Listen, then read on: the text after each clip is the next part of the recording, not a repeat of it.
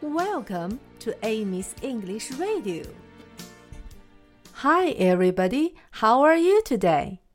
小朋友们，昨天我们学了《Down by the Station》这首歌的第一句，大家还记得怎么唱吗？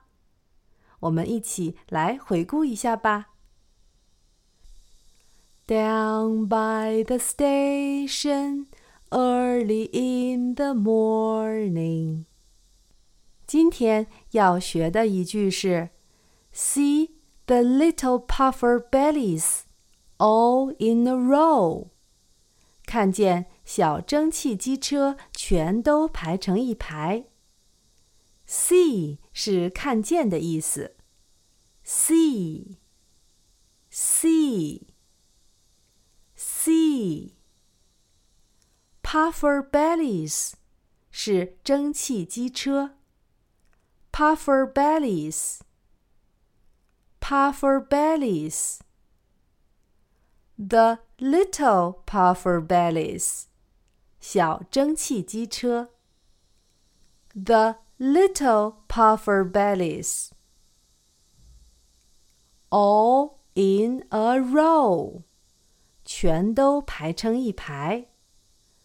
All in a row all in a row。下面我们一起来唱第二句。See the little puffer bellies all in a row. See the little puffer bellies all in a row. 下面我们把两句连起来唱。 Down by the station early in the morning. See the little puffer bellies all in a row.